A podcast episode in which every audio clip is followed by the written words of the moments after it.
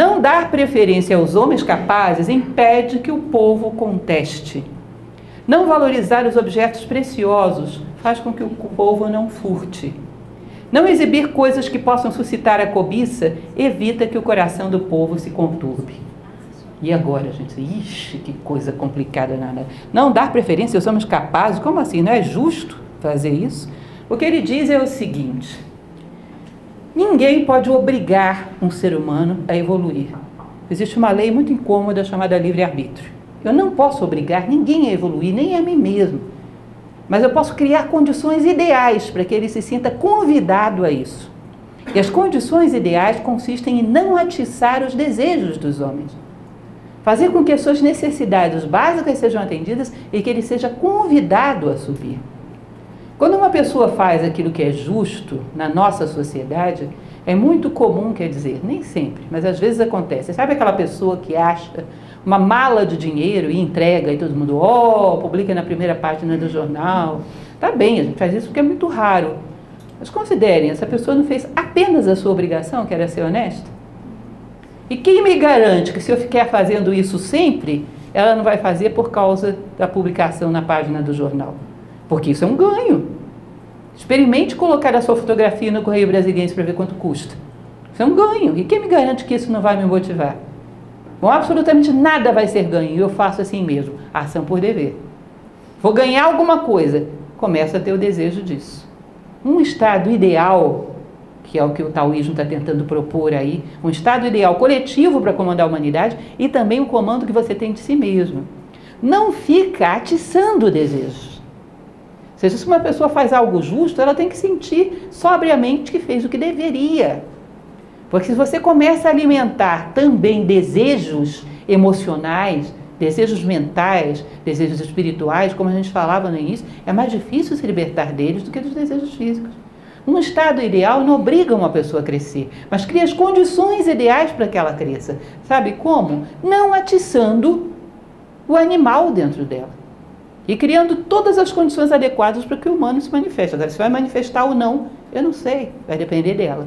Mas eu fiz todo o possível, eu desobstruí todos os caminhos. Desobstruir, que palavra difícil. Não é isso? Então, essa é mais ou menos a ideia do estado dele. Atende necessidades naturais para que não surjam carências e desejos. Se uma pessoa tem qualquer carência, sei lá, de, de, comida, de água, ela vai começar a se sentir angustiada. E daí vai nascer um, um, desejo. E desse desejo vai nascer a separatividade. Então eu atendo todas as necessidades naturais do homem, mas não invento necessidades artificiais. A partir daí eu deixo que ele comece a procurar aquilo que realmente falta para completar a sua vida, que já não é mais uma coisa, é ele mesmo. Se eu começar a colocar mais coisas aí, ao invés de ajudá-lo, eu vou desviar a atenção dele. Então, eu estou falando de um estado ideal. Tem uma passagem que coloquei aqui para vocês. O estado dá a base para que o pássaro alce voo. Isso é um conto que não é propriamente taoísta, é zen. Mas o Zen foi fortemente influenciado pelo taoísmo. Zen é Japão, nasceu do Shana, chinês, que foi o budismo misturado com taoísmo e confucionismo. Diz que havia um mestre e um discípulo, sempre as historinhas são todas assim, né? O discípulo chega lá, pergunta uma coisa, o mestre responde, nota 10, aquela resposta brilhante, acabou a história. Sempre assim. O discípulo chegou para ele e falou: O que, que um Estado faz para que um pássaro para que um ser humano se torne o mais evoluído possível. Aí o mestre diz: é a mesma coisa que uma pessoa faz para que um pássaro voe. Aí ele coloca um pássaro na mão dele. Ele diz: você sabe que sem segurar esse pássaro, se eu não quiser que ele voe, ele não voa. Aí toda vez que o pássaro fazia assim com as patinhas para voar, ele baixava a mão e o pássaro não conseguia impulsionar. Já pararam para pensar nisso? Ele precisa se apoiar numa coisa dura para ele alavancar e levantar voo. Toda vez que o pássaro fazia assim, ele abaixava junto e o pássaro não voava. E ele, sem tocar no pássaro, fazia ele ficar preso na sua mão. Ele disse: eu, Agora eu quero que ele voe. Eu dou a ele uma base sólida, firme, segura. Aí ele impulsiona e levanta voo. Um Estado pode fazer isso pelo homem. Não fica tirando o chão das pessoas para elas não levantarem voo. Você nem tocou nelas, não é culpa minha, elas não voaram porque não quiserem, não quiseram.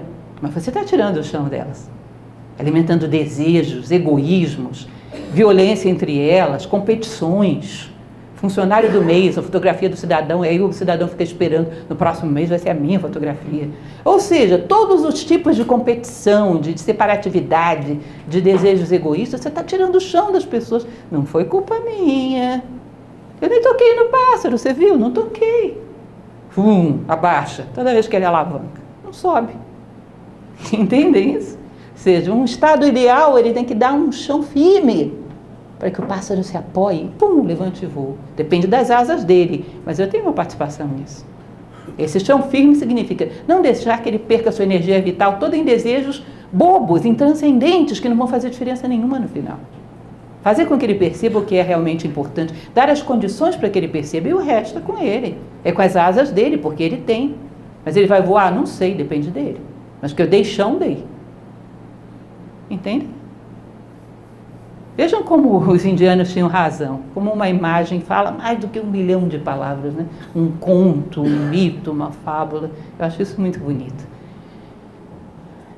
Bom, por isso é que o sábio governa da seguinte maneira: esvazia os corações e enche os estômagos, enfraquece as vontades e revigora os ossos, e faz com que o povo fique sem conhecimento e sem desejos e providencia para que os doutos não ousem agir. Ele pratica não ação e em tudo reina a ordem. Que louco esse Althusser, essa coisa que se diga, mas é exatamente isso que ele faz. Coração, glossário taoísta. Cada tradição que você olhar, coração significa uma coisa diferente. Para o taoísmo, é lá embaixo. O conceito de coração é a sede dos desejos, é um coração emocional. Então, esvazia o homem de desejos para quem já leu o livro que eu já falei um milhão de vezes, que é a República de Platão, Platão ele vai montando um estado ideal. Até que ele chega a um estado onde as pessoas têm todas as necessidades delas preenchidas. Aí ele está dialogando, tinha um rapaz no diálogo, que era o Glauco, chega para ele e diz, mas isso é um estado de porcos. Como assim de porcos, Glauco? Não tem tudo que o homem precisa? Não, mas não tem conforto nenhum, isso é uma vida de porco. Ah, você está querendo luxo. É, luxo que eu quero. Tá bom, então vou colocar luxo dentro desse estado. Mas aí vão nascer juntos os vícios. Percebe? Porque a partir do momento que você começa a buscar coisas que você não necessita, a energia, a vida é ilimitada. Você está tirando energia de outras coisas que você tinha que buscar agora. Nós temos um sistema limitado, que é o tanto de anos de vida que te deram. Eu gasto tudo com desejos de coisas que eu não preciso para nada. Onde é que eu vou buscar sabedoria? Onde é que eu vou buscar a minha identidade? Onde é que eu vou buscar desenvolver uma visão fraterna do mundo? Não tem mais energia para isso. Seja, a partir do momento que você preencheu aquilo que realmente necessitava para sobreviver com dignidade, tinha que começar a buscar aquilo que você necessita para viver como ser humano. Não faço. Por quê? Porque me deram um monte de outras coisas para fazer antes. Antes eu tenho que ter isso, ter aquilo, ir a tal lugar, ter tal diploma, ter tal título, ter tal não sei o que. Não vai chegar nunca a hora. Não vai dar tempo. Não tem como talvez nem tenha, tome consciência de que isso é necessário. Então ele diz: olha, preencha as necessidades, fortalece os ossos, mas esvazia o coração, não atiça desejos nos seres humanos. Se vocês andarem pela rua, gente, para quem assistiu o Caibalion, ele falava disso no gênero mental, a sugestão, para onde você olha, eles estão fazendo assim, você quer isso? Olha, está te faltando isso. É um outdoor, é uma placa, é um, todo canto estão dizendo, você não pode ser feliz sem ter isso.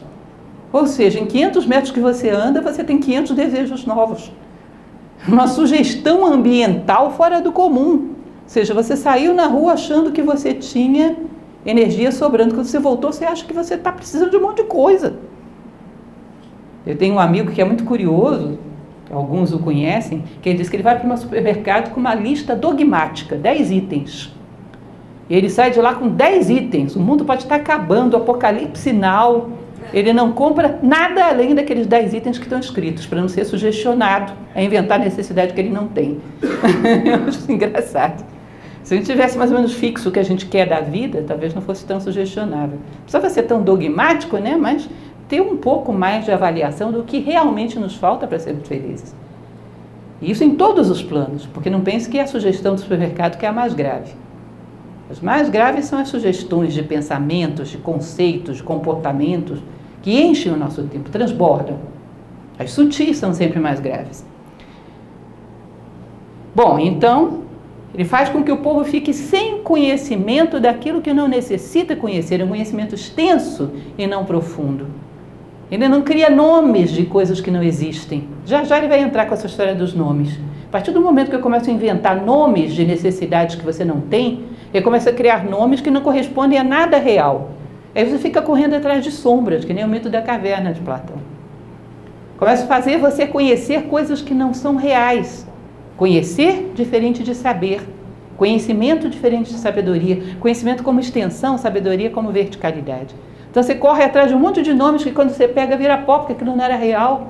E nisso lá se foi a tua energia a vida inteira.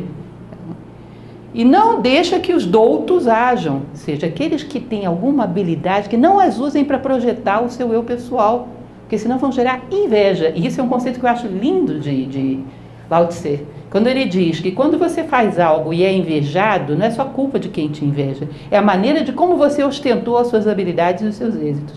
Porque é aqueles que são tão bons, que beneficiam todo mundo e ninguém lembra nem que eles existem. Seus méritos não ofendem, suas qualidades não ferem. Se você é invejado, é porque ostentou algum mérito teu com vaidade. Isso é ponte agudo, isso fere os outros, provoca desejos. Eles querem ter o que você tem. Sabe por quê? Dentro de você, lá no fundo, você pensou, eu sou mais do que você. Isso é muito sensível, muito sutil. Uma pessoa muito virtuosa não provoca inveja. Muito pelo contrário, as pessoas se sentem aninhadas, recebidas. Ninguém tinha inveja de Lao Tse. Todo mundo se sentia beneficiado porque ele existia ou do Confúcio, ou de seja lá quem for que vocês queiram. Era um privilégio que eles existissem, as pessoas não diziam, eu queria ter o que esse cara tem. Não, que bom que ele existe e pode me ajudar a crescer. Isso tem a ver a maneira como você tem as suas qualidades e as exercita. Você tem egoísmo por trás, de alguma maneira aquilo que você é fere os demais. E a inveja seria uma reação a essa agressão que as pessoas receberam. Já pararam para pensar nessa possibilidade? Num determinado momento que a gente vai ver para frente, ele vai dizer: os sábios de antigamente eram tão bons que a única coisa que as pessoas sabem deles é que eles existiram. Ninguém fala nada deles, ninguém os inveja, ninguém fala falando nada, eles não tinham carência, não precisavam de publicidade. Não estavam precisando de curtidas no Facebook. Então eles não estavam nem aí que as pessoas não falassem deles. Eles se preenchiam de satisfação por cumprir o seu papel. Você já deve ter ouvido falar, às vezes, de empresas que aquela pessoa, um belo dia, resolve se aposentar. No dia que ela se aposenta, todo mundo percebe que ela existia, porque abre um buraco tão grande. As pessoas dizem, nossa, ele fazia muita coisa, mas quando ele estava lá, ninguém nem via. É meio invisível. Diferente daqueles que o pessoal vê demais, mas que talvez não faça tanta falta assim. Já perceberam isso? Pode parecer estranho, mas por trás disso existe um raciocínio muito taoísta. Bom, e fechando então, a não ação seria não correr atrás de sombras. E isso traz ao mundo a ordem, a paz e a sabedoria. Não correr atrás de coisas ilusórias, não desperdiçar a sua energia vida, sublimá-la para coisas reais.